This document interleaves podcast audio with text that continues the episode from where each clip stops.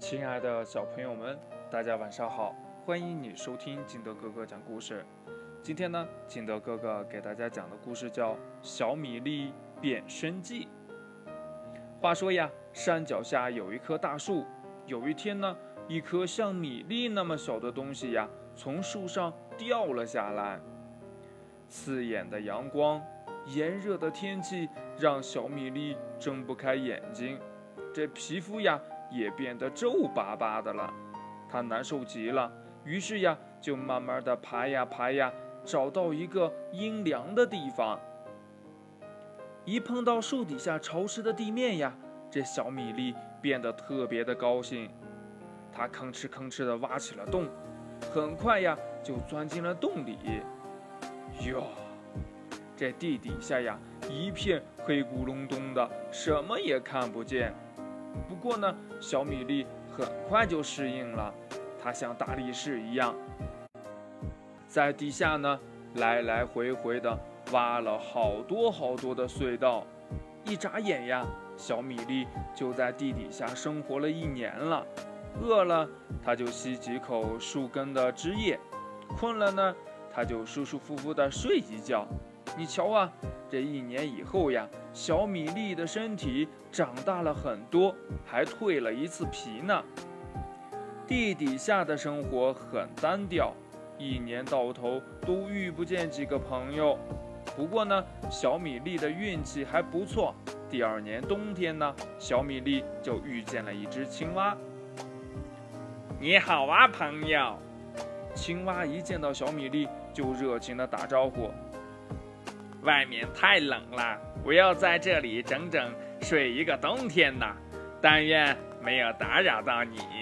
青蛙说呀：“你好，很高兴见到你。你说的外面是是哪里呀？”小米粒问呢。这青蛙说呀：“你不知道外面吗？外面可美了，到处都是清凉凉的水，绿油油的稻田，还有调皮的小鱼儿。”不过呀，现在是冬天，外面到处都飘着雪花，寒冷的。小米粒听完了，摇了摇头说：“呀，我从来没有出去见过外面。”小米粒还想听青蛙说外面的事儿，可是呀，青蛙太困了，开始打呼噜了。外面真的有青蛙说的那么美丽吗？小米粒。很想去看一看，于是呀，他努力地往地上钻，可是越往上就越冷。小米粒呀，又饿又冷，累得呀直喘气。树爷爷说话了：“孩子，再等等吧，你还太小，只要长好了身体，有力气了，你一定能到外面去的。”第三年的春天，小米粒遇见了一只鼹鼠。鼹鼠告诉小米粒，外面到处都是暖暖的阳光、香甜的气味，还有悦耳的歌声。小米粒问呢：“那你看到清凉凉的水、绿油油的稻田，还有调皮的小鱼儿了吗？”鼹鼠说：“呀，嗯，没有。”哎，为什么鼹鼠？和青蛙说的不一样呀，小米粒想不明白。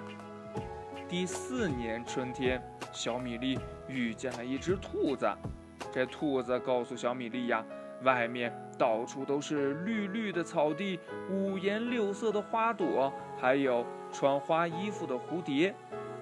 第五年夏天呢，天气格外的闷热，地底下非常的潮湿，小米粒。觉得浑身不舒服，树爷爷看见了，对他说：“呀，小米粒呀，现在你可以去外面世界看看啦。”于是呀，小米粒再一次努力地向上钻，他用尽全身的力气，不断地向上、向上、再向上。这时候的他身体呀，已经变大了一百倍了。每爬动一步都需要用很大的力气。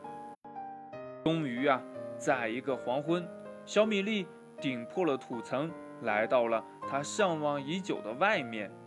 小米粒很失望，外面根本就不像青蛙、鼹鼠和兔子说的那么美丽，它和地底下一样黑咕隆咚。其实呀，小米粒不知道现在正是外面的夜晚呢。小米粒太累了，它摸黑爬上了一棵樱桃树，静静地趴好睡了一觉。一觉醒来呢，小米粒发现一切都变了个样儿。天空蓝蓝的，河水清清的，草儿绿绿的，花儿香香的，一切都是那么美好。在露珠镜子中，小米粒发现自己也变了一个样儿。它的两只眼睛又大又明亮，背上还长了一对透明的大翅膀，好漂亮呢！小米粒太开心了，它扑扑地扇动翅膀，柔柔的风就带着它飞了起来。在空中，小米粒看见了一个精彩的世界：金色的稻田，弯弯的小河，郁郁葱葱的树林，还有远方白白的雪山。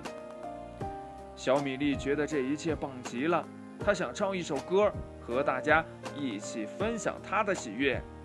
知了，知了，知了。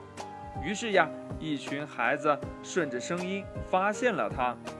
哎，快看，这是今年刚刚出土的蝉哦，它已经在地底下生活了五年了。我们不要去打扰它。故事讲完了，亲爱的小朋友们，那你见过知了吗？